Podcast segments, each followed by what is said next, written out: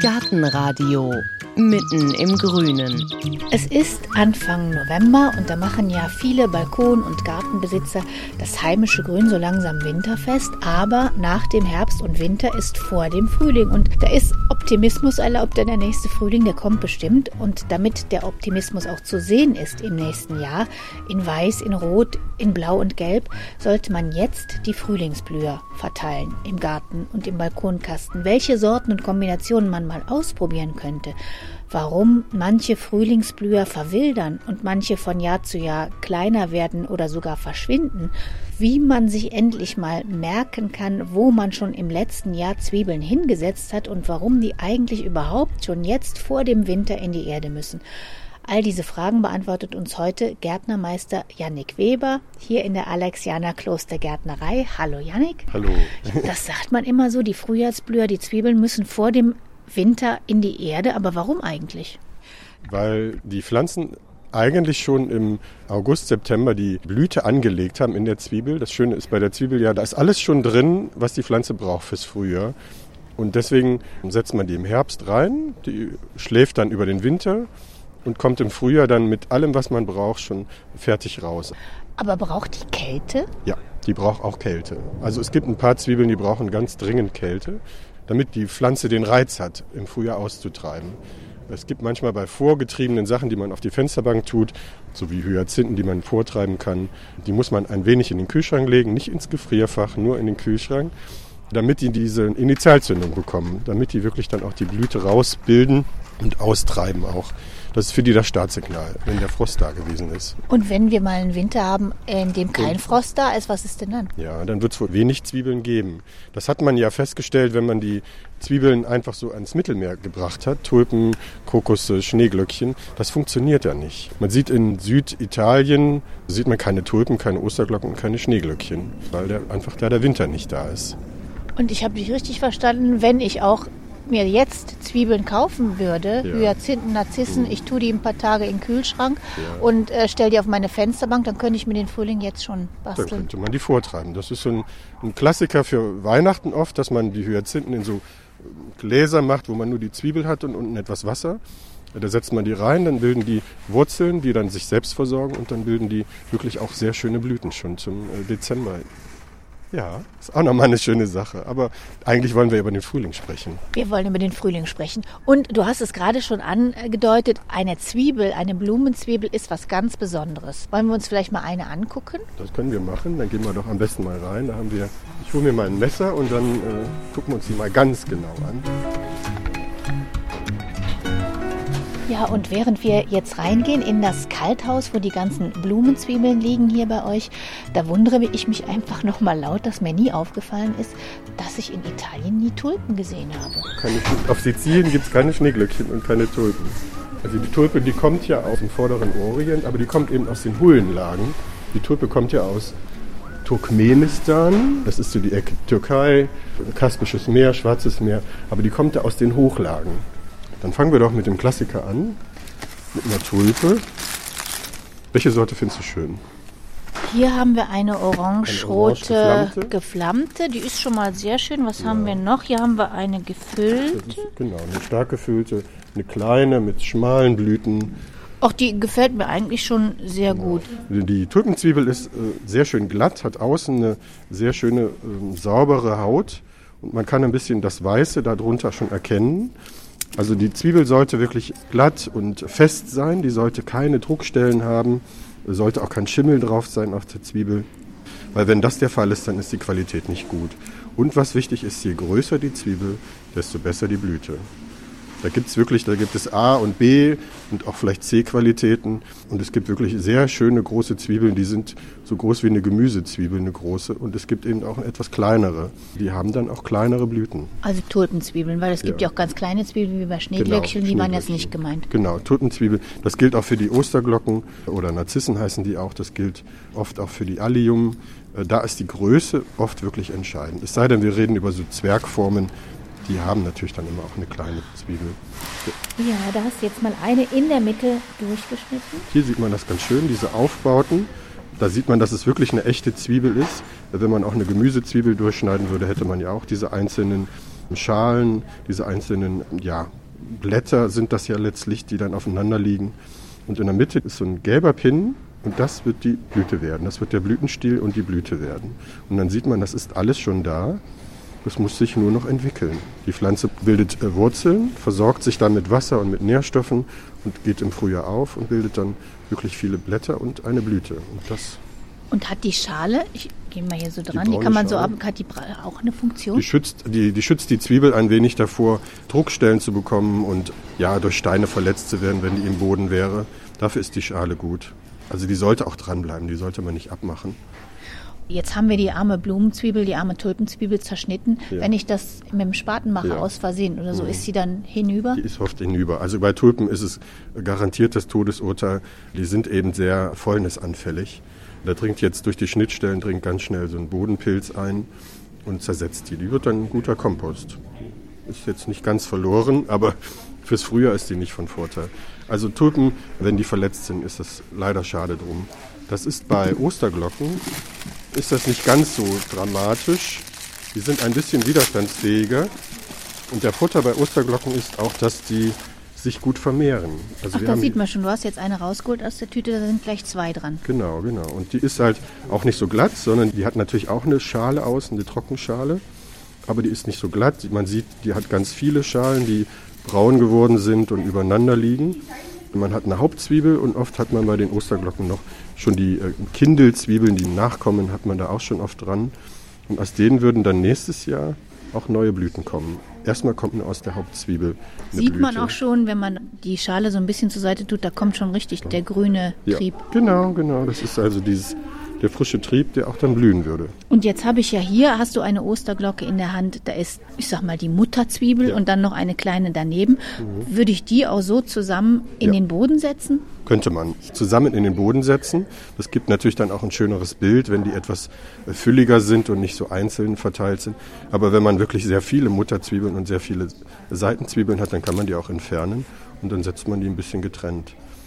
Weil letztlich muss man ja irgendwann auch die Zwiebel wieder rausnehmen und muss die ein bisschen auseinander teilen, weil dann die einzelnen Zwiebeln sich doch den Platz streitig machen. Gerade bei Osterglocken oder eben Narzissen, die vermehren sich ja ganz gut.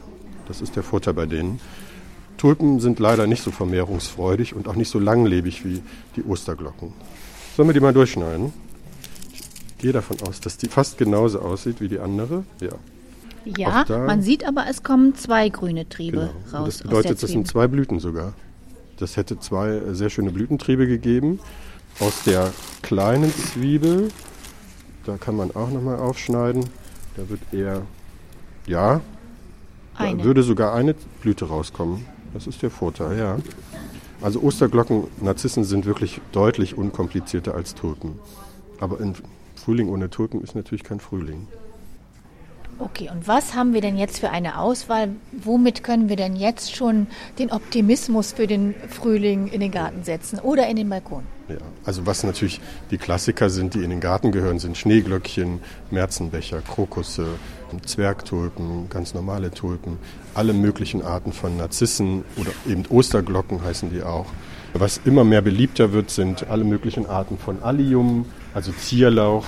Die setzt man jetzt im Herbst sehr beliebt sind diese verwildernden Zwiebelpflanzen, sowas wie Hundszahn oder Winterling, Buschwindröschen oder Anemonen, Frühlingsanemonen.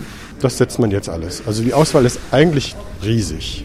Und wie lange kann ich denn mit Blumenzwiebeln meinen Garten oder auch meinen Balkonkasten, meinen Kübel bunt gestalten? Also eigentlich sehr lange. Das fängt ja schon im Januar, also gerade hier im Kölner Raum, in den etwas milderen Lagen fängt das sehr früh an. Das fängt mit den Winterlingen an, die als allererstes blühen. Das ist eine kleine, gelb blühende Pflanze, eigentlich auch ein ganz süßes Laub und die blühen oft schon Ende Januar, Anfang Februar. Danach folgen oder manchmal fast parallel sind dann die ersten Schneeglöckchen da. Dann kommen die Krokusse, das ist dann oft Ende Februar, Anfang März. Danach kommen die ersten Zwergtulpen und die ersten Osterglocken. Die letzten Osterglocken blühen so Ende April und die richtige Tulpenzeit ist ja eigentlich Ende April im Mai. Und da ist die Hochzeit für diese Papageientulpen, lilienförmige Tulpen, Rembrandt-Tulpen. Das sind so großblumige Sorten, die fast schon für den Schnitt natürlich äh, schön sind, aber eigentlich in den Garten sollten. Und Allium? Allium ist auch im Mai das Thema. Die äh, treiben sehr früh aus, die kriegen das Laub im April und im Mai sind die großblumigen Alliumsorten, sowas wie Globemaster oder Mont Blanc, eine weißblühende, das ist im Mai der Fall. Also eigentlich kann man mit blühenden Sachen in Zwiebelform, kann man wirklich das ganze Frühjahr schon fast durchblühen. Und wenn ich jetzt hier vor so einer Auswahl stehe, was sollte ich mir überlegen, bevor ich jetzt zugreife? Klar, ich gucke natürlich, gefällt mir die Farbe, gefällt mir die Blüte, aber was sollte ich noch gucken? Wo habe ich Platz? Also entweder möchte ich das in den Kübel setzen oder möchte ich es in den Garten setzen und im Garten, wo ist da der Platz dafür? Diese ganzen verwildernden Zwiebelpflanzen, wo dann Schneeglöckchen, wilde Krokusse und ähnliches dazugehören, die gehören ja unter Sträucher, weil die einfach sehr wenig Sonne im Sommer brauchen oder eben auch nicht viel Sonne haben sollen, sonst verbrennen die und vertrocknen die. Aber Tulpen und äh, großblumige Osterglocken setzt man in die Sonne möglichst, also in ein offenes Beet, wo die auch wirklich am schönsten wirken. Oder ich setze sie in den Rasen, auch dann muss ich mir genau überlegen, was nehme ich. Wenn ich Blumenzwiebeln setze, muss ich mir in irgendeiner Form Gedanken machen über den Boden, den ich habe? Eigentlich schon. Die wenigsten Blumenzwiebeln mögen schweren, lehmigen Boden. Das ist oft, dass die Leute sagen, die sind aber im zweiten Jahr nicht mehr wiedergekommen. Und dann fragt man, warum, und dann stellt man fest, dass der Boden sehr äh, winternass ist oder sehr lehmig und fest ist. Und das sorgt dafür, dass viele Zwiebeln im, im Laufe des Jahres dann verfaulen. Im ersten Jahr geht das oft gut, weil die Zwiebel ja so eine Art Vorratspaket ist und alles mitbringt und das halbwegs gut übersteht. Aber im zweiten Jahr sind die dann schon am Kümmern. Die meisten Zwiebeln mögen einen etwas lockeren, leicht sandigen Boden dann fühlen die sich richtig, richtig wohl. Heißt das also, wenn ich jetzt einen lehmigen Boden habe und suche mir Tulpen aus, ein bisschen Sand untermischen? Ja, nicht nur ein bisschen. Ich würde, ja, ich würde pro Quadratmeter, wenn ich einen lehmigen Boden habe, würde ich pro Quadratmeter vielleicht fünf Liter Sand sogar untermischen. Ein möglichst tiefes Pflanzloch ausheben, so eine Art Drainageschicht einfügen und auch die Erde, die ich ausgehoben habe, mit Sand mischen, damit die wirklich nicht wegfallen. Ursprünglich wachsen die wirklich auf leichtem Schotterkiesen, wo das Wasser wirklich gut abfließt, im Winter und im Sommer. Sonst sind die weggefault irgendwann.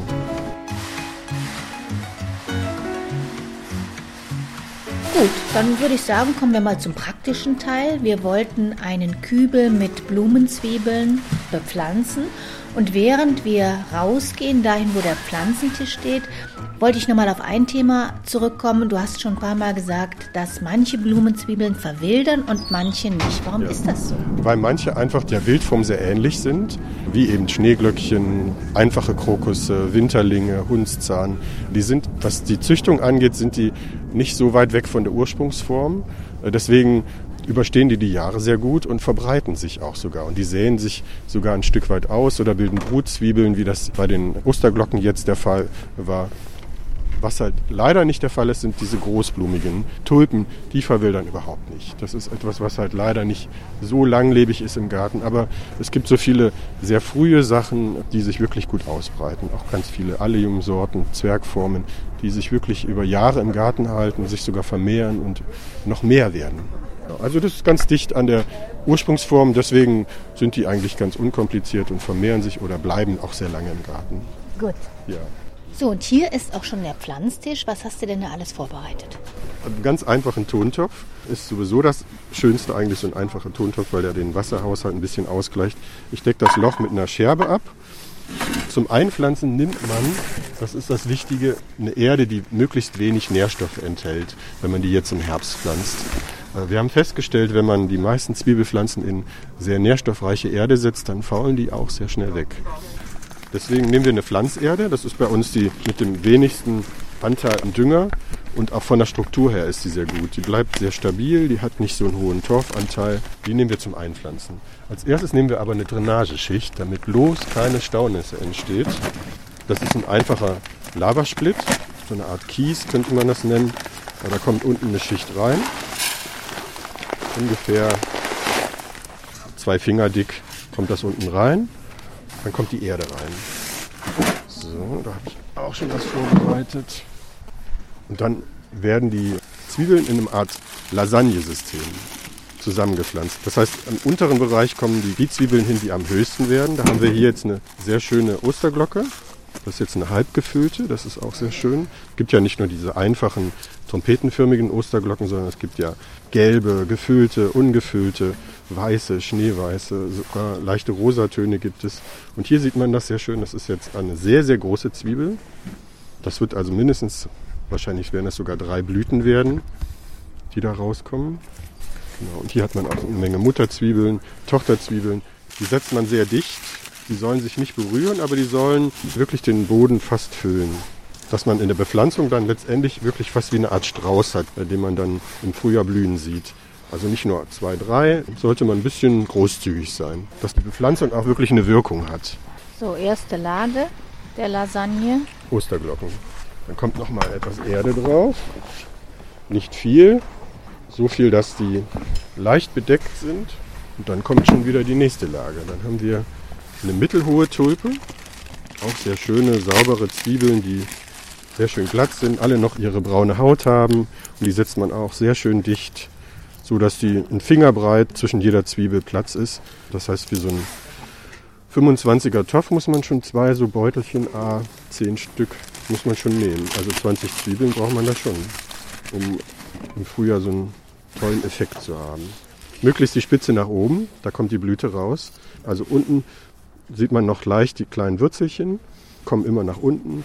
Wenn man es mal vergessen sollte, das funktioniert auch, aber das nimmt der Pflanze so ein, erschwert ihr das ein bisschen. Und das kann man ja eigentlich erleichtern, indem man die schon so pflanzt, oben, unten, wie es eigentlich natürlicherweise gehört. Und das ist jetzt relativ dicht, die zweite Schicht. Die Osterglocken ja. darunter, die finden dann ihren Weg dazwischen die kommen da durch, ja genau. Das ist ja die, wachsen an den Zwiebeln, an den Tulpen vorbei das wird am Ende, wenn die Sachen verblüht sind und man das alles rausnimmt, ist das ein einziger Wurzelhaufen. Aber das funktioniert sehr gut. Das hat sich wirklich bewährt, dass die, die einen durch die anderen durchwachsen und auch dadurch, dass die unteren ja relativ spät sind. Das heißt, die Osterglocken und die großen Tulpen, die jetzt hier als zweite Lage sind, die werden fast gleichzeitig blühen. Das heißt, das wird eine sehr schöne rot-gelbe Kombination werden. Und diese Lasagne-Technik, die wir jetzt hier gerade anwenden, die kann ich im Garten eigentlich auch machen. Ich, ich, muss ja. gestehen, ich habe immer das so gemacht, dass ich links eine Lage Narzissen und mhm. rechts eine Lage Tulpen und dann ja. wachsen die alle so nebeneinander. Da ja. bin ich noch gar nicht drauf gekommen, dass ich die übereinander setzen kann. Genau, das könnte man im Garten sehr gut machen. Im Garten würde ich allerdings keine drei Lagen machen, wie wir das jetzt hier gleich machen, sondern eher zwei. Dann würde ich zum Beispiel eine sehr frühe äh, blühende Sachen nehmen, wie zum Beispiel Krokusse, die oft schon im Februar, Anfang März blühen, äh, kombiniert vielleicht mit Tulpen oder mit etwas später blühenden Osterglocken. Dann hat man die großen Zwiebeln unten und dann macht man eine dünne Schicht Erde oben drauf und dann kommen die Krokusse kommen dann oben drauf und dann hat man so äh, auch zwei Zeitpunkte, wo etwas blüht an der Stelle. Weil oft ist, dass die Krokusse dann schon durch sind und dann die Narzissen dann sich den Stab dann nehmen und die Blütezeit fortführen, ja. Gut, die zweite Lage ist zweite fertig. Lage, dann kommt noch eine dritte Lage Erde drauf. Dann kommen Zwergtulpen drauf. Die sind rote, sehr niedrig, ja. rote. Und die sind auch oft, dass sie an einem Blütenstiel dann drei, vier Blüten haben. Die Zwiebel ist sehr, sehr klein. Also die ist so vielleicht mal gerade so groß wie so ein Daumennagel. Da sieht man auch, dass es eben äh, kleine Blüte, kleine Zwiebel. Mutter Natur hat das ganz simpel eingerichtet. Das funktioniert genauso jetzt wieder. Schön mit den Spitzen nach oben, dass die Blüte auch möglichst gerade rauskommt. Und, und wenn wir damit fertig sind, dann ist ja die unterste Zwiebel, die Osterglocke, etwa 10 cm bedeckt schon. Genau. Das schafft die. Ja, genau. So sollte die letztlich auch im Garten gepflanzt werden. Man sagt ungefähr, so hoch wie die Zwiebel ist, genauso viel Erde sollte nochmal über der Zwiebel drüber sein. Das mindestens, heißt, weil mindestens. wir haben ja jetzt mehr. Mhm. Wir haben etwas mehr, dadurch, dass die Erde aber sehr leicht ist und die Pflanze wenig Kraft benötigt, um durch diesen lockeren Boden durchzukommen, ist auch die Tiefe dann nicht mehr das Problem. Wenn man jetzt äh, im Garten mit einem sehr schweren Boden die Zwiebel zu tief setzt, äh, dann kommt die sehr spät durch und auch sehr schwach durch und oft dann auch ohne Blüte durch, weil die Pflanze die Kraft braucht, um die Blätter zu bilden. Das ist oft auch ein Problem bei alten Pflanzungen, bei Zwiebeln. Zum Beispiel Osterglocken und Tulpen ziehen sich mit den Jahren auch etwas tiefer in den Boden rein, immer mehr. Und dann stellt man fest, dass es auch immer weniger Blüten werden und auch immer weniger Zwiebeln. Das liegt einmal daran, dass vielleicht nicht genug gedüngt wird, andererseits aber in der Natur der Sache, dass die äh, Pflanze sich immer tiefer in den Boden gräbt. Deswegen soll man die alle drei, vier Jahre mal hochnehmen, ein bisschen auseinandernehmen und mit etwas frischem Boden und etwas äh, Hornspänen oder Kompost dann nach der Blütezeit wieder einsetzen. Ja, das ist jetzt die oberste Zwiebelschicht. Wenn ich das jetzt für mich machen würde, dann würde ich jetzt für mich obendrauf sogar noch ein paar Hornfeilchen setzen. Dass der Kübel im Herbst, Winter jetzt nicht ganz so kahl aussieht. Und wir haben festgestellt, das sieht ganz schön aus, wenn dann die ersten Tulpen durch die frischen Hornfeilchen durchkämen. Dann hat man unten einen ganz kleinen Blütenteppich aus diesen farblich passenden Hornfeilchen und dann kommen die ersten Tulpen da durch. Und in dem Maße, wie die anderen Tulpen größer werden, kriegen die Hornfeilchen weniger Licht, aber das geht dann ein bisschen auf Kosten der Hornfeilchen. Aber das sieht wirklich, wirklich schön aus. Hornfeilchen ja. sind ja auch winterhart? Genau, die sind winterhart. Die blühen jetzt bis zum ersten ernsthaften Frost, blühen die Hornfeilchen. Dann haben die so ein bisschen Ruhe, wenn es sehr, sehr kalt ist. Aber im Frühjahr, wenn die ersten warmen Tage wieder kommen, dann blühen die Hornfeilchen wieder nach und wachsen auch wieder. Das ist eigentlich eine sehr schöne Bepflanzung, die man oft auch in botanischen Gärten sieht oder in den Grünanlagen. Der nackte Boden sieht oft ein bisschen langweilig aus. Ist auch nicht besonders gut für den Boden, wenn der so offen da liegt.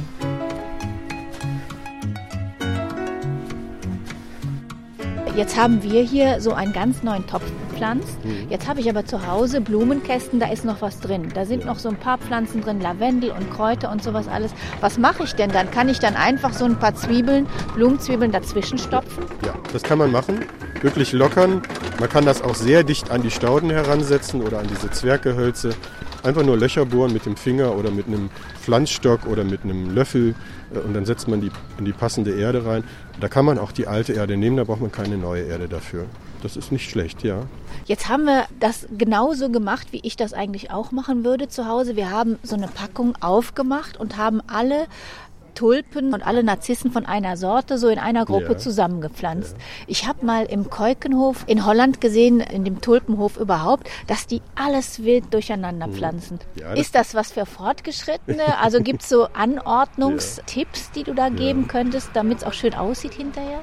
Also es gibt natürlich auch schon fertige Kombinationen im Paket. Da sind dann Osterglocken, Tulpen, äh, Krokusse farblich abgestimmt aufeinander, schon zusammen in einem Paket. Die gibt es dann farblich sortiert nach Gelb oder nach Weiß oder nach Blau, Rosa und so weiter.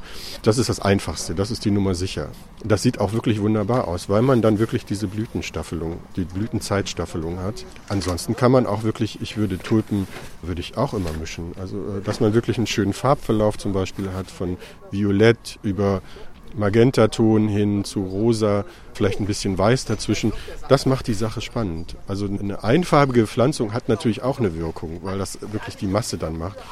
Aber die große Herausforderung oder das Besondere ist natürlich die Kombination der Dinge probieren Sie einfach. Der Vorteil bei äh, Zwiebeln ist ja wirklich, dass, dass man nächstes Jahr die Möglichkeit hat, das umzusetzen. Wenn die Pflanzung nicht gut war, dann macht man ein Foto, überlegt sich, wie das anders werden könnte, nimmt die nach der Blütezeit raus, wenn die dann das gelbe Laub haben und setzt die anders zusammen. Ja, jedes Jahr aufs Neue. Und was könnte ich für Stauden mit denen kombinieren? Was passt da rein, was ja. sich dann vielleicht nicht kaputt drückt? Ja, also eine gute Kombination mit den Zwiebelpflanzen sind möglichst früh austreibende Stauden, sowas wie Lungenkraut oder Polsterflocks oder verschiedene Primelarten, die vielleicht sogar auch um die Zeit herum sogar blühen würden. Äh, das wäre natürlich ganz toll. Oder man nimmt einfach Sachen, die nur tolles Laub haben und dann die Zwiebelblumen verdecken, wenn die dann nämlich gelb werden. Das muss man halt im Hinterkopf haben. Man soll die ja nicht nach der Blüte direkt abschneiden, sondern man muss das Laub dann leider drei, vier, fünf, vielleicht auch sechs Wochen stehen lassen, damit die Pflanze Kraft bildet im Sommer und dann für das nächste Jahr. Deswegen am besten vielleicht sowas kombinieren mit Hosta, äh, also Funkien oder Gräser wäre eine schöne Kombination, die auch früh austreiben und das alte Laub wirklich ein bisschen kaschieren. Und die pflanze ich am besten gleich mit. Ja. Also falls da noch nichts genau. steht im Garten genau. oder im Kübel, weil dann weiß ich auch genau, wo die Blumen sind, die Blumenzwiebeln und dann passt das. Also was mir geholfen hat, ich habe einfach Fotos gemacht im Frühjahr. Ganz viele. Wenn man dann eigentlich pflanzt, hat man selten noch das Bild präsent, wo war nochmal die rote Tulpe, wo war die gelbe Tulpe. Ich mache dann oft Fotos und setze dann gerne auch Sachen um oder neue dazu, um das ein bisschen aufzuwerten. Aber wenn man nämlich die Frühlingsbepflanzung im Herbst dann umsetzt, dann wird natürlich direkt die Stauden mitzusetzen, wäre schon sinnvoll. Die sind ja winterhart, die Stauden, die kann man jetzt noch ohne Bedenken pflanzen. Und die Auswahl ist riesig. Und du hast auch schon gesagt, wir springen jetzt schon mal in den Frühling. Wenn das Laub dann gelb geworden ist, dann hole ich die Blumenzwiebeln raus Ja. und sortiere die neu. Müssen die eine Weile draußen bleiben? Die können abtrocknen, also der Profi nimmt die nur raus. Sie lagert die dann trocken und kühl und dunkel und pflanzt die dann erst wieder im September, Oktober. Man könnte die aber auch direkt schon wieder, äh, wenn die eingezogen sind, wieder an den passenden Platz direkt wieder zurücksetzen. Die können im Boden dann auch den Sommer verbringen, das ist nicht schlimm. Aber man könnte auch einfach sagen, ich sammle die alle und fange dann nochmal ganz frisch im Herbst an mit dem, was ich vielleicht auch zukaufe. Ja. Wenn man jetzt so eine Saison Frühlingsblüher pflanzt, Winterlinge bis, ich sag mal, Allium, tue ich da auch was für Insekten? Ja, auf jeden Fall. Gerade mit den sehr frühen Frühlingsblühern wie den Schneeglöckchen, Krokussen, Winterlingen, Hunszahn und so weiter. Das ist ja eine absolute Bienenweide. Die ersten Hummeln und Bienen, die freuen sich absolut darüber. Wenn im Februar, da sind die Bienen ja noch ein bisschen kältescheu, da sind aber die Hummeln schon unterwegs und da freuen die sich wirklich drüber. Die meisten Zwiebelpflanzen, bis auf so extrem gefüllte Tulpen oder extrem gefüllte Osterglocken, alle anderen sind absolut bienenfreundlich. Was einem ja wirklich auch immer das Herz aufgehen lässt, ist, wenn man dann im Frühjahr oder im ausgehenden Winter die ersten Schneeglöckchen sieht. Ja. Manchmal ist ja noch Schnee über den Blüten. Warum macht diesen zarten Blüten eigentlich Eis und Schnee nichts aus? weil die einen Kälteschutz haben. Äh, Die Pflanze hat in sich drin, hat sie eine Art Frostschutzmittel, könnte man das nennen. Und das sorgt dafür, dass die wirklich mit den kühlen Temperaturen sehr gut klarkommen. Und dadurch, dass sie so klein und zierlich sind, ist es natürlich für die auch von Vorteil, möglichst früh schon da zu sein. Ähm, So ein Schneeglöckchen würde im August oder im Mai, wenn wirklich alles blüht und riesig toll ist und die Zeit für Flocks und Co. ist, dann würde ein Schneeglöckchen keine Aufmerksamkeit haben. Im Frühling oder eher fast schon im Winter ist es konkurrenzlos einsam im Garten und ist auch wunderschön dann und wird von uns und den Insekten wahrgenommen. Aber das Frostschutzmittel hilft. Oft ist es Zucker oder ein Salzanteil äh, in der Pflanze, das dafür sorgt, dass das Wasser in der Pflanze nicht gefriert, in den Zellen nicht gefriert. Und was ist so dein Tipp im Umgang mit Blumenzwiebeln, wo du sagst, da ist doch immer mal so ein bisschen äh, Aufklärungsbedarf? Ja. Also die Leute sollten viel, viel mehr nehmen. Wichtig ist wirklich, dass man die düngt und dass man die nicht zu früh abschneidet. Ich stelle wirklich ganz oft fest, dass die Leute sagen, die Osterglocken oder Tulpen sind jetzt verblüht, also mache ich da klar Schiff und schneide das alles ab. Nein, die muss man leider stehen lassen. Und dann muss man das ertragen, dass das äh, Laub dann langsam gelb wird. Aber das ist nur eine Frage der Kombination. Gut kombiniert mit Stauden nimmt man das gar nicht mehr so wahr. Ja. Ein ganz, ganz strenger Winter, da frieren die auch nicht. Doch, also ein ganz, ganz strenger Winter, dann würde ich die vielleicht mal in die Garage stellen, wo der dann nicht ganz durchfriert, dass das kein Eisblock wird. Aber eigentlich macht dem das wirklich kaum was aus. Was im Moment noch ganz wichtig wäre bei den Zwiebeln ist, die Kunden fragen ja immer mehr, was nicht schneckenempfindlich wäre oder wo die Schnecken nicht rangehen oder wo die Wühlmäuse nicht rangehen. Das ist ja immer mehr ein Thema. Man will ja weniger Chemie im Garten anwenden. Und da wären zu empfehlen sind natürlich alle Osterglocken, alle Schneeglöckchen. Da gehen die äh, Schnecken und die Wühlmäuse nicht dran. Auch die Kaiserkrone zum Beispiel haben wir auch noch nicht äh, viel drüber gesprochen, aber ist auch ein Klassiker im Garten, wo die Wühlmaus, die Schnecke und der Maulwurf nicht rangehen. Das ist für viele Kunden auch wirklich wichtig. Äh, Duft ist natürlich im Frühjahr auch eine tolle Sache. Es gibt duftende Schneeglöckchen, es gibt Osterglocken, die wunderbar duften und natürlich die Hyazinthen, die wirklich schon extrem stark duften. Auch das ist Frühling. Man geht in den Garten und riecht die Veilchen und die Osterglocken und hat das Gefühl von Frühling. Ja, dann wünsche ich jetzt viel Freude beim Pflanzen des Frühlings, beim Verbuddeln der Frühlingszwiebeln in Lasagne-Technik vielleicht sogar. Wenn Sie nochmal nachgucken möchten, wie das geht, finden Sie auch Bilder bei uns auf der Seite auf gartenradio.fm. Da sehen Sie natürlich auch, wie Sie den Newsletter abonnieren können, damit Sie keine Folge verpassen und wie man an den Podcast rankommt, also an das automatische Abo unserer Sendungen. Ich sage Yannick Weber von der Alexianer Klostergärtnerei vielen Dank und unseren Hörern natürlich wie immer danke fürs Zuhören. Mein Name ist Heike Sikroni. Tschüss, machen Sie es gut. Gartenradio Gezwitscher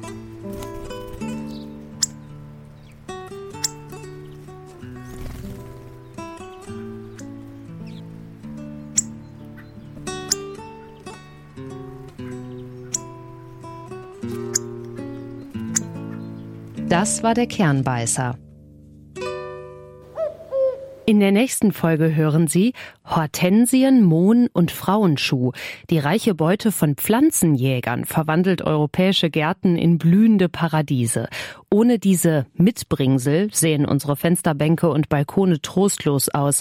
Aber wer waren diese Männer und Frauen, die auf ein bequemes Leben verzichteten und stattdessen unter Lebensgefahr unerforschte Regionen jenseits der Ozeane durchkämmten, um neue Pflanzen zu entdecken? Zusammen mit der Autorin Renate Hücking folgen wir den Spuren dieser Pflanzenjäger. Paul Herrmann, der war Arzt und sollte mit der Niederländisch-Ostindien Company nach Ceylon reisen und dort sich nach Pflanzen umschauen aber war auch verantwortlich sozusagen auf den Schiffen für die Holländer, die da transportiert wurden. Das waren teilweise Soldaten oder Menschen, die in den Kolonien was zu tun hatten. Und nach vier Monaten musste eben auf so einer langen, langen Reise musste ein Zwischenstopp eingelegt werden und da war Südafrika ein wichtiger Drehpunkt. Da wurde neu Proviant geladen, da wurden Schiffe repariert, wenn irgendwie was kaputt gegangen war. Und da hat auch Paul Herrmann dann zum ersten Mal angefangen, nach ja, südafrikanischen Pflanzen zu gucken. Und wenn wir so bei uns in die Gärten gehen, wir haben sehr, sehr viele Pflanzen aus Südafrika. Und eines meiner beliebtesten Beispiele ist immer Geranien.